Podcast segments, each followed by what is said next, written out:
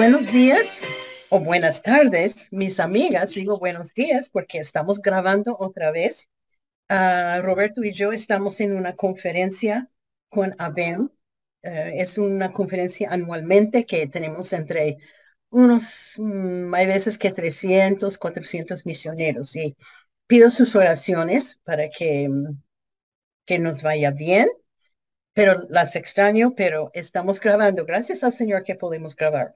Bueno, hoy vamos a estudiar, para mí, uno de los estudiantes, uno de los estudios como más interesantes que hemos visto. Se titula Dos Madres y un Bebé. Esa es, es una historia de dos rameras y incluye también mucho del rey Salomón. Vamos a estar estudiando de Primera de Reyes 3. Primera de Reyes 3. Y el versículo de memoria que yo he escogido se encuentra en números 32, 23. Números 32, 23.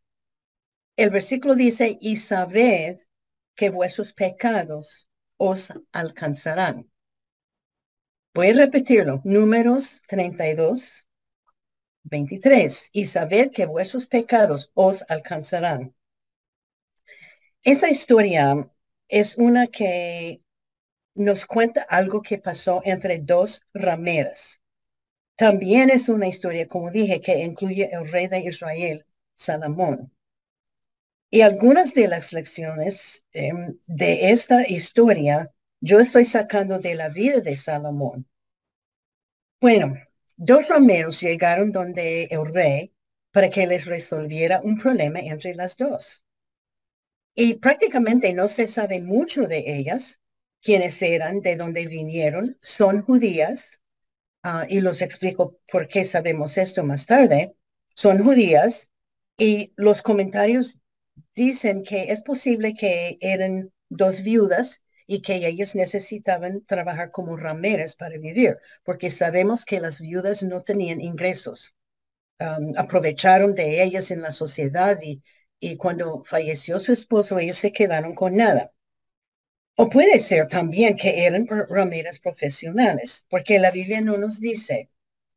Um, y, quiero, quiero hablar un poquito de las rameras. Es, es un, un tema por lo cual no, no nos gusta hablar, pero yo he visto en los estudios del Antiguo Testamento que este era una parte, una gran parte de la, de la historia de, de los israelitas. Dios siempre estaba castigando Israel con frecuencia por adorar dioses falsos. Y vamos a ver por qué. Hay veces que los castigos eran duros, sequías, uh, etcétera. Y es interesante que yo leí esta, la semana pasada, se refiere a la prostitución como la profesión más antigua registrada que ha existido desde el principio del tiempo. Proverbios 23, 27 dice, porque abismo profundo es la ramera y pozo angosto la extraña. También ella como robadora acecha y multiplica entre los hombres los prevaricadores. E, es muy en contra de Dios, es pecado, sabemos esto. Estas rameras destruyeron matrimonios en aquellos tiempos, familias, hogares, vidas, como lo hacen hoy en día. También, más que todo, destruyen la vida espiritual. Y también podría decir que, ah, y, no me gusta mencionarlo, pero en, en el Internet hay mucha, como digo yo, basura pornografía, etcétera. Y la Biblia habla mucho de esto, entonces tenemos que tener un poco, poco de cuidado con los hijos, los jóvenes, etcétera, etcétera. Y no quiero hablar mucho de esto, pero para mí es interesante que la Biblia habla de dos clases de, de prostitución, en esta época. Primeramente, la clase de mujer que dan sus favores para dinero. Y esos, esos pueden ser mujeres que son viudas, que no tienen ayuda para, para nadie, de nadie. Entonces ellos tienen que trabajar como prostituto, prostitutas para ganar su sostén o solamente para ganar dinero. La segunda clase de rameras a mí me llamó mucho la atención. Se llaman rameras sagradas. Rameras sagradas, qué nombre, ¿no? Esta era una mujer o un hombre que ofrecía sus servicios a los que vinieron para adorar los dioses falsos, como Baal, Acera y más tarde Osiris, Isis y Isis. Su religión y práctica de esos dioses falsos era muy sensual. Y todo, todo lo que pasó, pasó dentro de las paredes del templo. Y en su rito de adoración, ellos practicaron o trabajaron.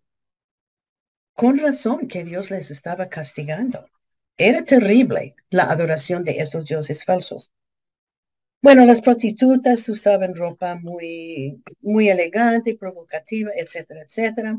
Y no digo más en cuanto a, la profesión de esas dos mujeres, excepto para decir que en los ojos de Dios er, eran pecadores y no amaban a Dios.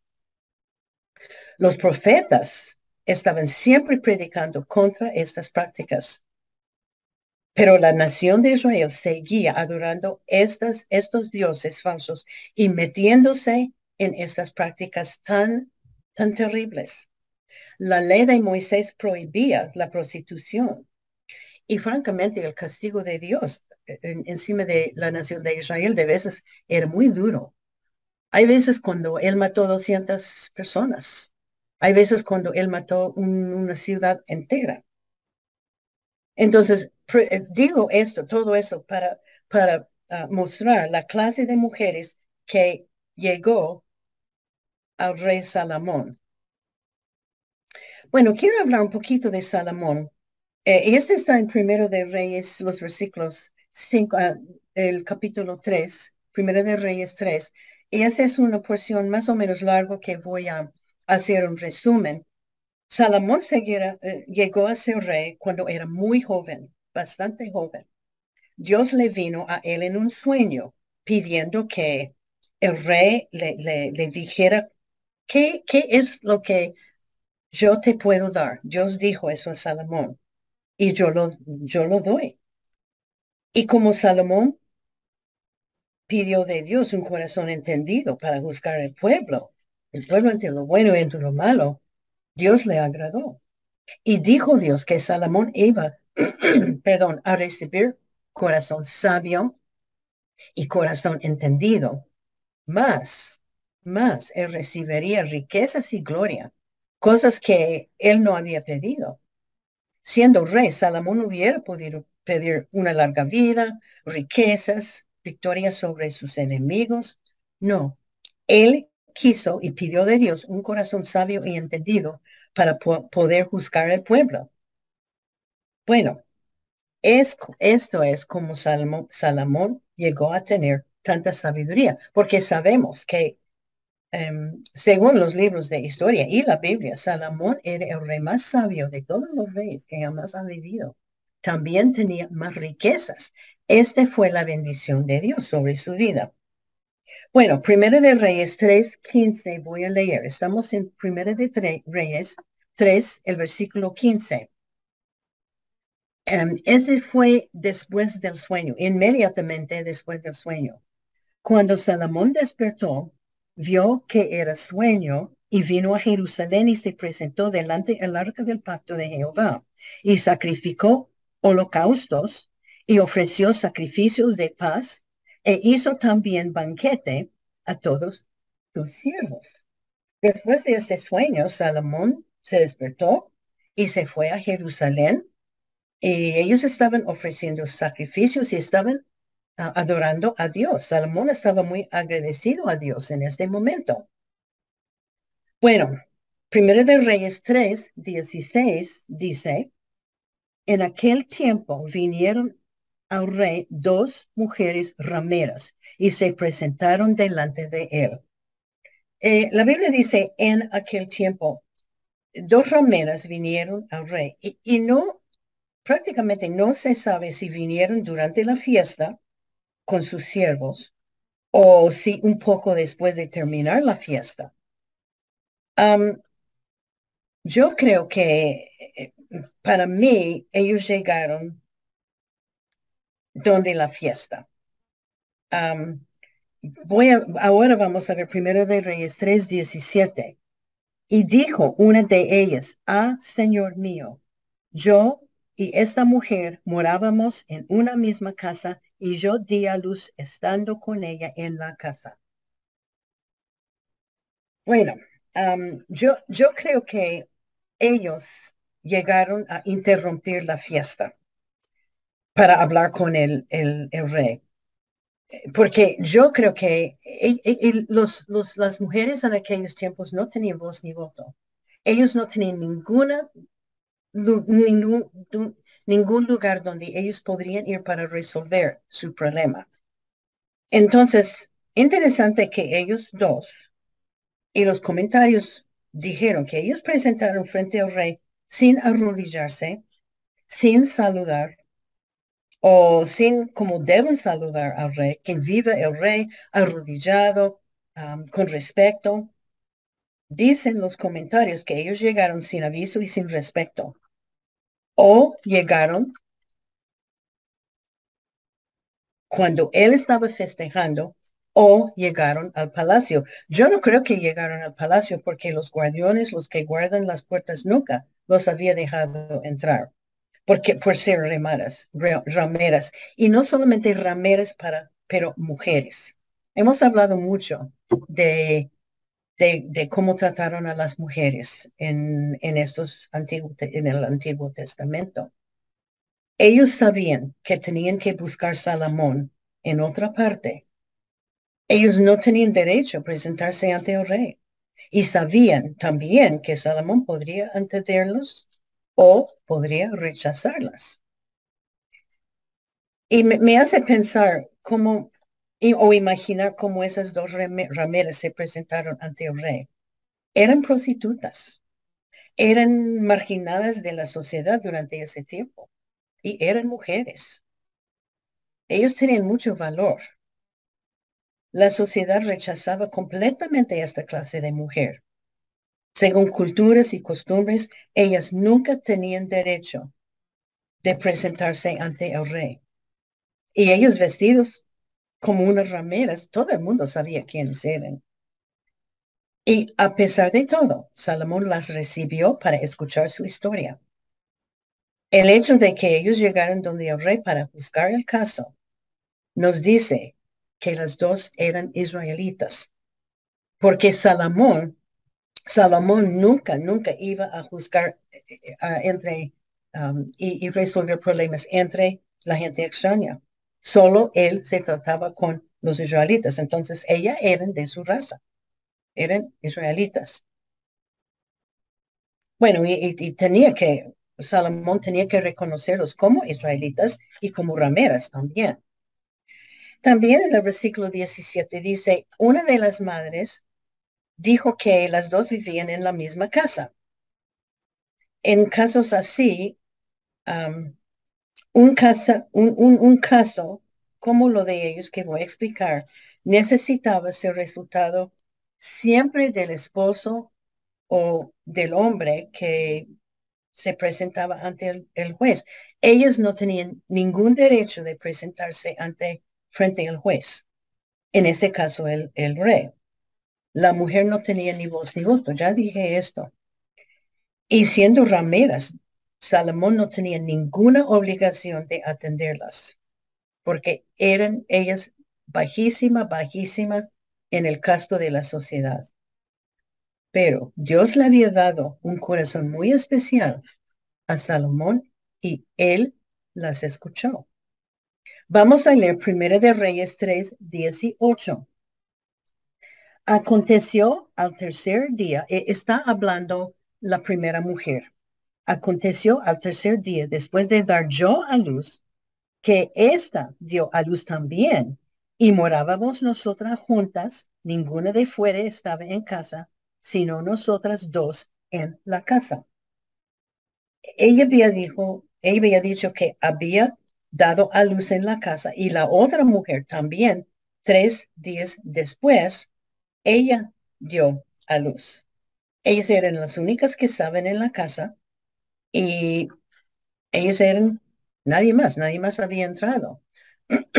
Primera de Reyes 3, 19 al 20 dice, y una noche está hablando la primera mujer todavía, y una noche el hijo de esta mujer murió, porque ella se acostó sobre él. Y se levantó a medianoche y tomó a mi hijo de junto a mí, estando yo, tu sierva, durmiendo, y lo puso a su lado. Y puso al lado mío su hijo muerto. La primera mujer sigue con la historia.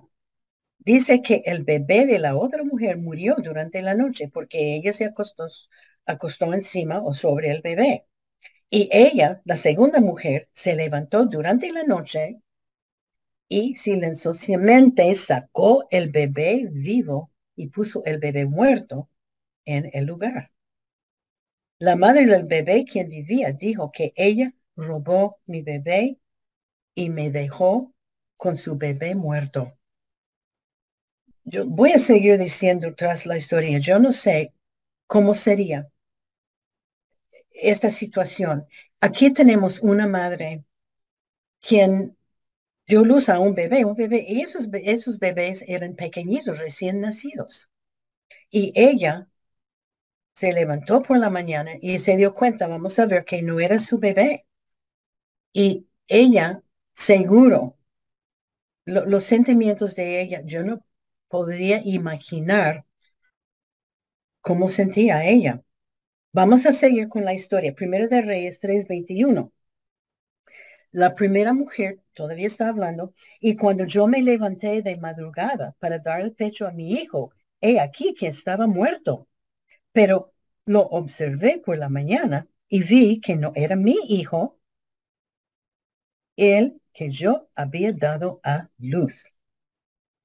Cuando la mujer se despertó por la mañana, ella se dio cuenta que el bebé a su lado no era suyo y el bebé era muerto. Y era el bebé de la segunda madre. La mamá siempre reconoce su propio bebé. Ella no estaba equivocada.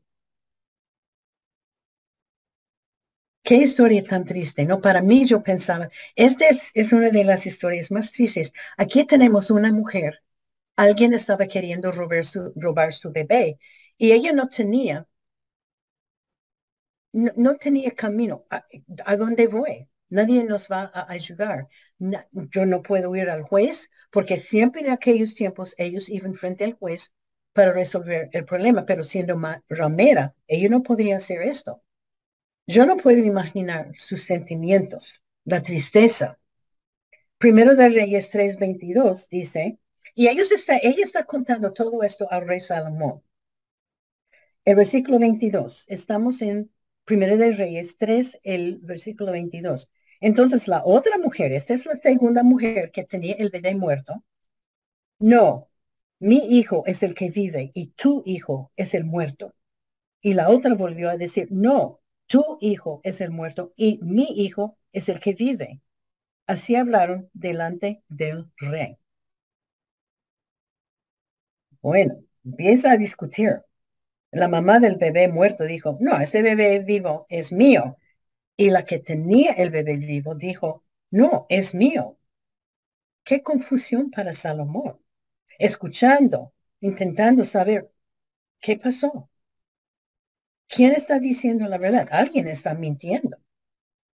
Primero de Reyes 3:23 dice, el rey entonces dijo, esta dice, mi hijo es el que vive y tu hijo es el, es el muerto. Y la otra dice, no, no, no, más el tuyo es el muerto y mi hijo es el que vive. Salomón repite los detalles del dilema y este fue según la ley de los judíos el juez tenía que repetir todos los detalles de la historia para ver si él de veras pudo entender exactamente lo que había pasado. Porque en aquellos tiempos no había nada escrito ante el juez. Ellos llegaron, contaron su historia y el juez tenía que repetir todo. Y yo estoy seguro que en este momento Salomón está orando pidiendo sabiduría de Dios. Él no tenía ni idea quién estaba diciendo la verdad. Era la primera mujer que dice que el bebé es suyo, la segunda suyo, la segunda mujer insiste que es de ella. ¿Cómo va a saber Salomón quién está mintiendo? Él no conoce las dos mujeres. Bueno, puede de su vestimenta, ella sabía que eran rameras, pero de todo esto, ¿eh? él, él no sabía quiénes eran o de quién era el bebé. Primera de Reyes 3:24. Y esto es muy interesante. Y dijo el rey, traedme una espada. Y trajeron al rey una espada. Yo creo que Salomón recibió instrucciones y sabiduría de Dios. Traedme una espada y su siervo la trajo la espada. Adivino que era muy grande, bien afilada y bastante peligroso. ¿Cómo sintió la mamá verdadera? Yo no puedo imaginar. Si fuera yo, yo había tenido un ataque de corazón seguro, porque eso no fue algo fácil. Yo creo que ella, ella adivinó lo que iba a pasar. Primero de Reyes 3:25 dice, enseguida el rey dijo, partid por medio al niño vivo y dad la mitad a la una y la otra mitad a la otra. Ush. ¿Qué? ¿Cómo respondió la mujer con el bebé vivo? Salomón dijo, partid por medio al niño vivo dada la mitad a una madre y la otra mitad a la otra madre. Es la única manera de resolver el problema. Qué cosa tan horrible, ¿verdad? Horrible. Partir o cortar este bebé pequeño en dos partes. ¿Qué estará pensando Salomón? Matar este pequeño bebé de unos días no más. ¿Y qué estaba pensando las dos madres? Con pánico y temor, especialmente la verdadera madre. Pero ¿sabe qué? Ellas sabían que, y, la madre verdadera sabía, Él es rey. Su palabra, lo que Él dice, es la ley. Y si Él quiere matar al bebé, no podemos hacer nada, porque la ley de, él, de Israel es la que el rey decide. Primera de Reyes 2.26 dice, entonces la mujer de quien era el hijo vivo, habló al rey, porque sus entrañas se le conmovieron por su hijo, claro, y dijo, ay Señor mío, dad a esta al niño vivo y no lo matéis. Mas la otra dijo, ni a mí ni a ti, partidlo. La verdadera madre dijo, ay, y, y yo, yo estoy segura que que ahora ella debe estar llorando, desesperada, sin esperanzas, pensando, mi bebé muere. No, ella dijo, no mates mi bebé, mejor sería darlo a ella en vez de matarlo. La mamá, cuyo bebé había muerto, dijo, córtelo en dos partes, ni ella ni yo lo vamos a tener. Y inmediatamente la verdad llegó a Salomón. Él vio el corazón de la, de la madre del bebé vivo. Bueno, Primero de Reyes 3:27 dice, entonces el rey respondió y dijo, dad a aquella, la primera mujer, el hijo vivo, porque no lo matéis. Ella es su madre. Salomón descubrió la madre verdadera. Ella quiso dar el bebé a otro, a otra mujer en vez de ver su bebé muerto. Ella tenía el corazón de una madre. La mamá engañadora no, no, no quiso salvar la vida del bebé porque el bebé no era suyo. Qué corazón tan frío para mí, aun si no fuera su bebé. Un bebé nunca debe morir así. Y así descubrió Salomón la verdad. Dios le había dado sabiduría para resolver este juicio tan complicado. En Primera de Reyes 3:28, Dice, y todo Israel oyó aquel juicio que había dado el rey y temieron al rey porque vieron que había en él sabiduría de Dios para juzgar. Ahora todo Israel oyó de la sabiduría de Salomón y sabía que esta sabiduría había venido de Dios y que él tenía la bendición de Dios. Cuando todos escucharon de su sabiduría y su fama, y, es, su popularidad se, se fue esparciendo por todas partes. El, el pueblo de Israel ahora tenía temor porque ellos pensaron, uy, ya no podemos mentir a él porque um, él tiene la sabiduría de Dios dentro de sí mismo. Bueno, hay varias lecciones que podemos aprender de esta historia. Como dije, algunas son de la vida de Salomón, porque cuando yo estaba estudiando para este estudio, para, para esta vida, la vida de esas dos rameras, yo leí mucho, mucho de la vida de Salomón. Y, y las lecciones empiezan, la primera lección es, Dios siempre revela la verdad. En el caso de esta, en el caso de estas rameras, Dios reveló la verdad al rey Salomón. Por eso yo busqué el versículo números 32, versículo 23. Y sabed que, sabed que vuestros pecados os alcanzarán. Tarde o temprano, el pecado nuestro nos alcanzará y la verdad saldrá a la luz del día. No duden de esto. Dios ve todo. Hebreos 4:13, esto es un versículo muy bueno. Hebreos 4:13, no hay cosa creada que no sea manifiesta en su presencia. Todas las cosas están desnudas y abiertas a los ojos de aquel a quien tenemos que dar cuenta. No se puede esconder nada de Dios. Podemos esconder lo que sea de la gente, de la familia, del esposo, de los hijos, de los amigos, aún del pastor de la iglesia. Podemos esconderlo. Pero no se puede esconder nada, nada, nada de Dios. Proverbios 28, 28 13. Proverbios, Proverbios 28, el versículo 13 Dice, el que encubre sus pecados no prosperará, mas el que confiesa y se aparta alcanzará misericordia. Nuestro Dios es un Dios misericordioso. Si confesamos nuestros pecados, Él es fiel y justo para perdonarnos y limpiarnos de toda maldad. Si hay alguien que está escuchando, si tiene un pecado en su vida y si es un pecado secreto, nadie sabe. Y no estoy diciendo que alguien, uno de ustedes tiene, yo no sé, pero yo sé que hay mucha gente que anda con pecado escondido. Asegúrese que Dios sabe lo que es. El pecado, un día, un día será revelado. La segunda lección, Dios bendice la verdad. Y esta lección para mí, este estudio, tiene el hilo de todo, es decir la verdad no mentir. La segunda lección, Dios bendice la verdad.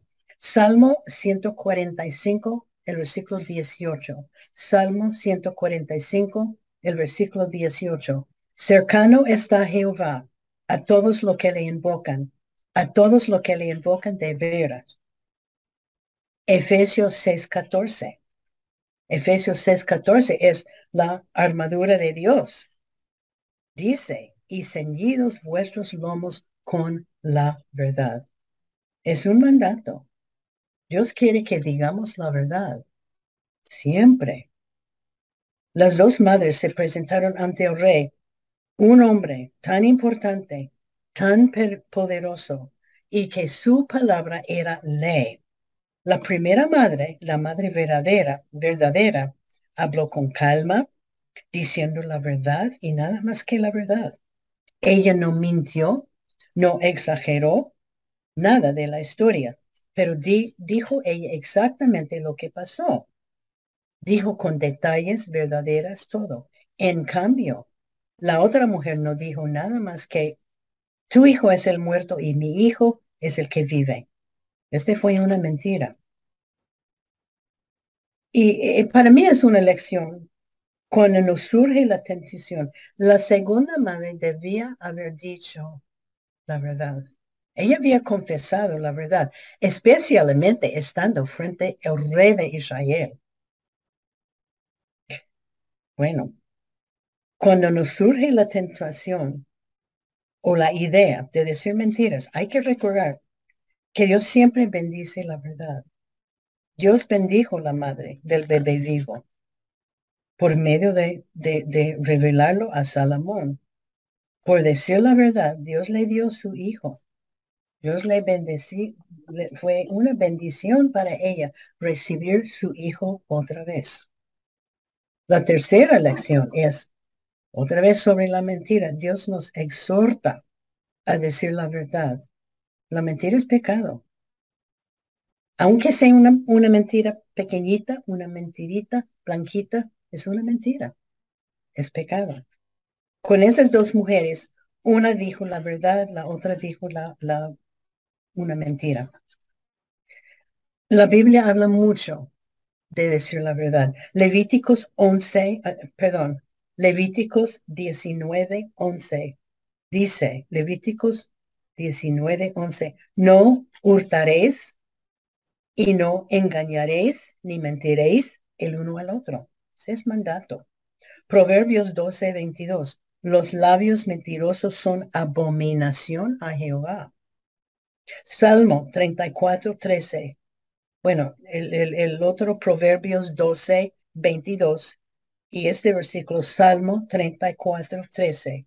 Salmo 34, 13. Guarda tu lengua del mal y tus labios de hablar engaño. Cuando está en una situación difícil, diga la verdad. Y a veces cuando es difícil admitir culpa o no inventar algo, y un versículo que es uno de mis favoritos está en Salmos 141, 3. Salmo 141, 3. Pon guarda a mi boca, oh Jehová, guarda la puerta de mis labios. Lo voy a repetir. Salmo 141, 3. Pon guarda a mi boca, oh Jehová, guarda la puerta de mis labios. Yo no sé, tantas veces yo he dicho al Señor, ay Señor, pon guarda a mi boca. Guarda, guarda lo que digo, guarda lo que pienso. Si tiene problema con mentir, pida a Dios que ponga una guarda en su boca. Y también confiesa la mentira como un pecado.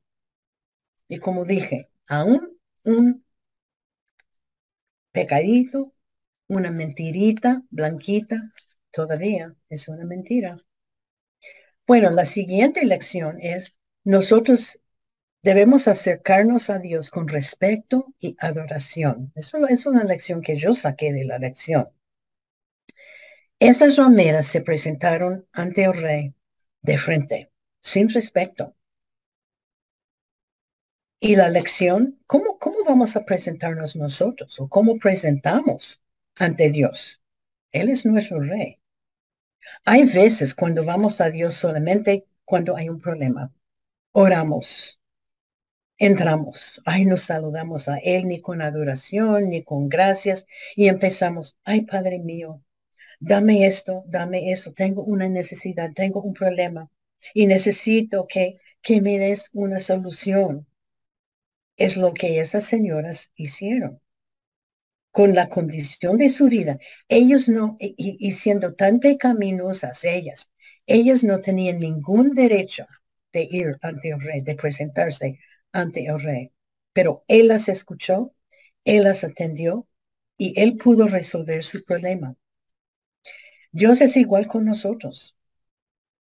Con la vida pecaminosa, tú y yo no tenemos ningún derecho de, de ponernos ante Dios, pero Él nos ama. Somos pecadores. Él nos preocupa, Él se preocupa por nosotros. Él perdona nuestros pecados. Cuando acercamos a Dios, debemos empezar con alabanzas, con respeto, con adoración. las peticiones nuestras, Señor, ayúdame, hágame, debe ser una pequeña parte. Y cuando nosotros, ojalá que cada día entramos en la presencia del Señor. Ese es el secreto de la vida cristiana. Primeramente de leer la Biblia. Después un tiempo de oración. Debe ser un tiempo de alabanza. Alabando a Dios por quien es. Él es misericordioso. Él es juez. Él es amor. Etcétera, etcétera. Después, un tiempo de confesar nuestros pecados. Esto es tan importante, porque los pecados nos separan de Dios. Cuando hay pecado entre mi persona y Dios, Dios no me, no me escucha. Después, tiempo de gracias, gracias. E, el Señor nos ha dado tantas cosas. Después, un tiempo de intercesión para, por otros, por los pastores, por la familia, por los hijos, por el gobierno. Y después, la última cosa, mis peticiones, lo que yo necesito. Otra lección, con problemas debemos ir a Dios. Estas rameras, aunque fueran pecadores, marginadas de la sociedad, ellas buscaron la única persona que podría ayudarlos. No fue permitible entrar ellos donde un, un juez hebreo. No tenían esposos ni representantes para ayuda. Eran mujeres y rameras y no había ayuda para esta mamá. Aquí tenemos a alguien que estaba queriendo robar su hija, su hijo, y ella no sabía qué hacer. Y yo creo, yo estoy segura que fue ella que dijo, vamos a buscar al rey porque él, es la única persona que nos puede ayudar. Por eso cuando empieza em, la historia, ella es la única que está hablando. Fue su idea ir al, al, juez porque ellos no podían ir a otra, a otra persona o a otro lugar. Ellos sabían también que era posible el rechazo del rey, pero el rey la recibió. Con problemas debemos ir a la única persona que puede ayudarnos, es Dios. Y no hay nada malo en ir donde una persona que ama al Señor, que ir al pastor, a la esposa del pastor, una, una, una mujer en la iglesia que, que tiene sabiduría y madurez espiritual. Pero siempre debemos consultar a Dios, ante todo, porque verdaderamente Él es la única solución. Él es la única persona que puede solucionar los problemas nuestros. Bueno, como dije, siento que Salomón es un protagonista de, esta historia. Yo leí, mucho de él. Hay algunos, algunas lecciones que yo quiero sacar de su vida. Y la primera de esas lecciones es que Dios nos da o Dios nos dará sabiduría cuando pedimos con fe. Santiago 1.5 dice, y si alguno de vosotros tiene falta de sabiduría, pídala a Dios, el cual da a todos abundantemente y sin reproche, y le será dada. Esa es una promesa de Dios. Salomón le pidió de Dios una sola cosa, un corazón entendido o sabio, y Dios le dio. Y le dio todo lo demás de abundancia. Yo francamente no sé cuántas veces yo he estado hablando con una persona, dando consejos, con un problema bastante complicado y yo he pedido en el momento, Señor, dame sabiduría porque yo no tengo ni mi mejor idea de lo que voy a decir. Y yo creo que Salomón en este instante estaba orando a Dios. Dios, dame sabiduría. Yo no sé cómo, cómo resolver esta, es, este problema. Yo no, no, no las conozco. Y como Dios dio a mí siempre, muchas veces Dios me ha dado sabiduría. Dios dio a Salomón sabiduría. Hoy día, para vivir en este mundo, necesitamos la sabiduría de Dios para, para manejar los problemas y pruebas. Solo hay que pedirle a Dios. Y yo creo que Salomón pidió sabiduría de Dios en cada buscado, porque los casos de él eran muy difíciles. Y otra, otra cosa, y este va con, con la lección de, de tener sabiduría. Dios siempre cumple sus promesas. Dios prometió dar a Salomón sabiduría y dio sabiduría a Salomón. Ezequiel 12, 28, Ezequiel 12, 28 dice, así ha dicho Jehová el Señor, no se tardará más ninguna de mis palabras, sino que la palabra que yo hable se cumplirá. Dios cumple sus promesas. Salmo 33, 4, porque recta es la palabra de Jehová y toda su obra es hecha con fidelidad.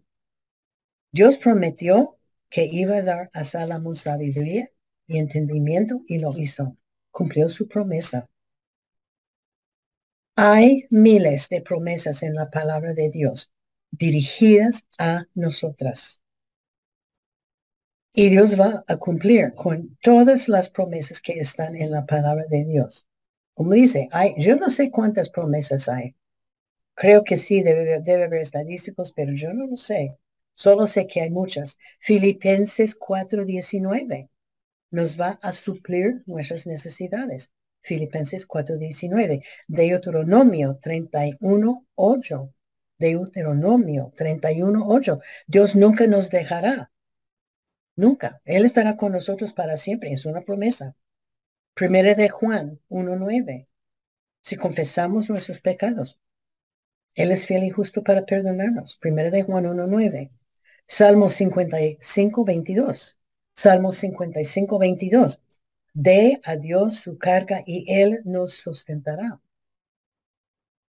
Hay miles y yo podría seguir hora tras hora dándoles eh, promesas de la palabra de Dios. Él nos da fuerza, nos guía. Nos, hay que orar, pedir y se os dará. Nos da descanso, nos va a proteger contesta la oración.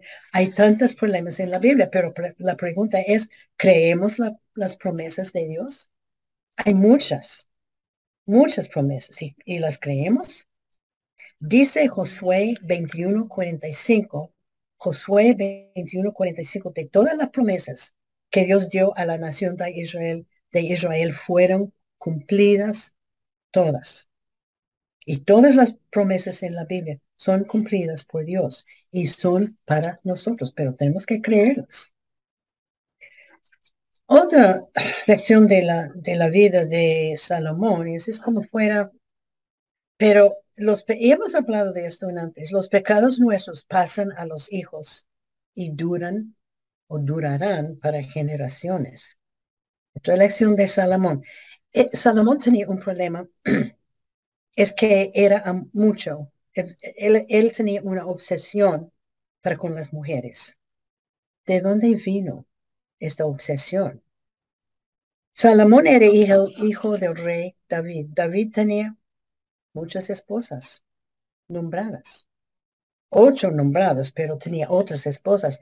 Y se dice que um, tenía más que, más o menos, diez concubinas mencionadas pero él tenía muchas esposas y muchas concubinas. Y David, su papá, era ejemplo para Salomón. Escuchan bien esto, porque eso me, me, me hace pensar mucho. Salomón tenía 700 esposas. Sí, 700 esposas, más 300 concubinas. Lo voy a repetir porque es difícil creerlo. 700 esposas de nacimiento real, todos eran, eran princesas y 300 concubinas. Interesante. El amor y, la obsesión de David fue pasado a su hijo Salomón. Yo digo eso como para advertencia para nosotros que tengamos cuidado en la manera que estamos viviendo nuestras vidas, porque nuestros hijos y aún nuestros nietos y aún los vecinos y aún la familia nuestra nos están observando y nos van a copiar, especialmente nuestros hijos. Ellos van a copiar. Podemos decirle mil veces al día, no haga esto. No, hay que leer su Biblia. Pero si yo no estoy leyendo mi Biblia, ellos me van a copiar. Ellos van a hacer lo que hacemos no lo que decimos. Lo que hacemos nosotros ellos lo van a hacer. Salomón era un buen ejemplo de no solamente copió su papá, pero él fue tan exagerado su obsesión para las mujeres. Y lo que pasó con él al fin de su vida, el corazón de Salomón fue volteado hacia los dioses falsos de sus mujeres y él terminó la vida adorando estos dioses y no el Dios de Abraham. Otra lección de Salomón. Dios no quiere que tengamos ídolos. Hemos hablado mucho de los ídolos. Él dice que no tengamos un Dios antes de mí. Nuestro Dios es un Dios celoso. Primero de Reyes 11 dice que el rey Salomón tenía muchas mujeres extranjeras, muchas que no amaban a Dios y ellas que adoraron dioses falsos. Estas esposas y concubinas vinieron de todos los países que Dios les había dicho a la nación de Israel que no permite casarse con ellas. Salomón se casó con todas, paganas, la mayoría eran paganas. Salomón tenía una obsesión para esas mujeres. Pasaron los años y él tenía como su Dios y nombra, nombra Dios, nombra sus, sus dioses. Astarte, este fue Dios de Sidonia. Milcón, Dios de los amonitas. Y como dice la palabra de Dios, él construyó lugares lujosos para estos dioses falsos, en desobediencia completo de Dios. Él desobedeció a Dios y por eso Dios decidió sacar el reinado de la descendencia de Salomón. Y está en Primera de Reyes 11.3, 700 esposas, reinas, 300 concubinas, y sus mujeres desviaron su corazón. Este está en Primera de Reyes 11.3. Y nosotros podemos pensar, uy, yo leí, estaba leyendo mucho de Salomón, yo pensaba, tan malo es de rey Salomón, sin reconocer que nosotros también podemos tener ídolos. Un ídolo no tiene que ser hecho de madera ni oro. Puede ser el dinero, la reputación, el trabajo, posesiones, la familia, el internet, la ropa, etcétera, etcétera. Un ídolo es cualquier cosa que es más importante en nuestra vida que es Dios. Es cualquier cosa que ocupa primer lugar en la vida. Es algo que ocupa nuestro enfoque, nuestro amor y nuestros pensamientos. Hay que ser honesta. ¿Qué hay en mi vida que ocupa mis pensamientos, mi atención, mi enfoque y mi amor? Si no es Dios, si es otra cosa, puede ser un ídolo. Y no es decir que no debemos amar a los hijos, ni amar algo en la vida. Pero Éxodo 22, Éxodo 20, el versículo 2 dice, no tendrás dioses ajenos delante de mí. Primera de Juan 5.28 dice, Primera de Juan 5.21, 5.21, hijitos, guardaos de los ídolos. Es muy interesante. en la Biblia hay un pecado específico que está mencionado más, mucho más que cualquier otro pecado tras toda la Biblia. ¿Y saben qué es? Es la idolatría. Es la idolatría. Todos de nosotros tenemos ídolos, aún sin que sepan que Dios nos muestra cuáles son los ídolos en la vida para confesarlos y verdaderamente poner Dios como primer lugar en nuestras vidas. Salomón empezó su reinado como un rey amado y adorando a Dios, pero con años y tantas mujeres paganas en su vida, su enfoque, salió donde el Dios de Abraham y volteó donde estos dioses falsos. Y él llegó a adorar unos de esos dioses falsos. Y yo digo esto porque como mujeres, en especial las con edad, porque yo sé, yo, yo tengo edad, que tengamos cuidado de no enfriarnos en las cosas de Dios como Salomón. Él es un buen ejemplo que empezó con anhelo para el Señor, pero terminó adorando otros dioses. que no nos pongamos flojos en leer la palabra de Dios, en estar cerca de Dios. Salomón se desvió de Dios y puso su, su, su ídolo, esas mujeres y sus ídolos. Que no terminemos con corazones fríos hacia Dios. Y la última lección, y es una lección corta, pero es, nuestro Dios es un Dios justo. Y Dios castiga el pecado. Romanos 6, 23 dice, el pago del pecado es la muerte. Dios castiga el pecado porque Él es un Dios justo. Vez tras vez, vez tras vez, Él castigó la nación de Israel y por su pecado. El castigo, como dije antes, era durísimo a veces. Proverbios 6:27 es un versículo interesante. Habla de, de pecar. ¿Tomará el hombre fuego en su seno sin que sus vestidos arden? Quiere decir, si pecamos, nos va a quemar o nos hará daño. Escondido o no, el pecado nos va a hacer daño. Por eso, pide perdón por sus pecados. Dios perdona. Para cualquier persona que está escuchando, que si hay alguien que conoce al Señor, que pedir perdón por sus pecados. Todos hemos pecado. Y pedir que Dios le llegue a su vida para controlar la vida y que Él sea primeramente en su vida.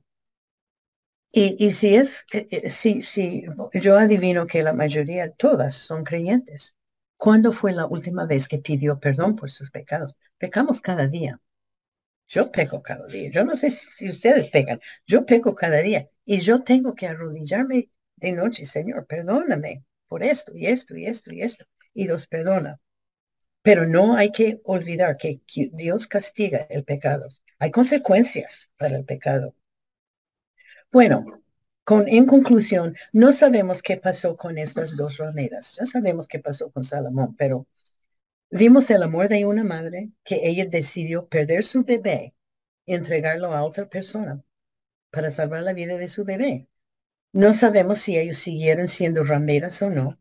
Yo adivino que la primera mujer la madre del bebé salió de esta profesión y adivino que la otra no, solo de, de, de al ver actitudes de las dos. Podemos imaginar el gozo de esa mamá al recibir su bebé otra vez en sus brazos. Este fue una prueba bien grande para él, para ella.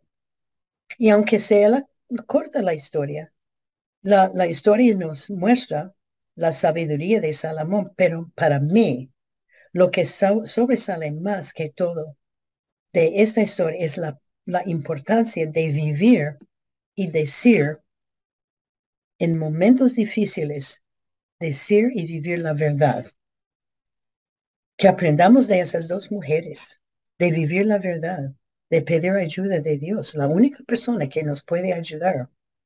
Ojalá que, y no sabemos qué pasó con estas mujeres, si confesaron sus pecados, si llegaron a adorar el Dios verdadero, porque no, la Biblia no nos dice. Hay que recordar que nuestros pecados nos van a alcanzar todo el tiempo. Por eso escogí el versículo números 32, el versículo 23. Y sabed que nuestros pecados os alcanzarán. Vamos a orar. Señor, te damos tantas gracias otra vez para estas dos mujeres esas dos aunque, aunque fueron rameras, eh, ellos fueron donde ti para resolver el problema. Señor, te, te damos tantas gracias por estas mujeres que nos enseñan tantas, tantas cosas. Señor, ayúdanos a vivir vidas agradables en tus ojos, vidas que, que, que muestran la verdad en lo que hacemos, en lo que decimos, a dónde andamos, con que decimos, Señor, ayúdanos a, ir a ti para resolver los problemas. Gracias, Señor, por el ejemplo de, de, de esta historia, unas partes buenas, unas partes malas. Pero yo sé, Señor, que tú nos amas, que confesemos nuestros pecados, que ponga, eh, que pone en nuestros corazones cada día estar contigo, que nos hace recordar, que nos hace recordar que tú eres la única persona con con que podemos ir para resolver los problemas, que todos tenemos problemas. Gracias, Señor, por tu ayuda, por tu amor para con nosotros. Y te pedimos, dándote tantas gracias por cada señora, Señor, que podemos ah, seguir fiel en estar contigo cada día. Gracias, Señor, por tu amor. Y te pedimos estas cosas en el nombre de Jesucristo. Pedimos todo. Amén. Muy bien. Muchas, muchas gracias, mis señoras, mis damas, si hay señoritas, mis señoritas también. nos vemos, creo que de hoy en ocho, que oren por nosotros. Estamos en conferencia ahora y tenemos muchas responsabilidades que para mí es una bendición. Pero muchas, muchas gracias por su paciencia, por su amor. Muchas gracias por sus oraciones. Ah, siempre me pregunta cómo es la salud. La salud mía está muy bien. estoy de pie, con energía y doy gracias al Señor. Entonces, en esta época me despido. Muchísimas, muchísimas gracias por todo. Hasta luego.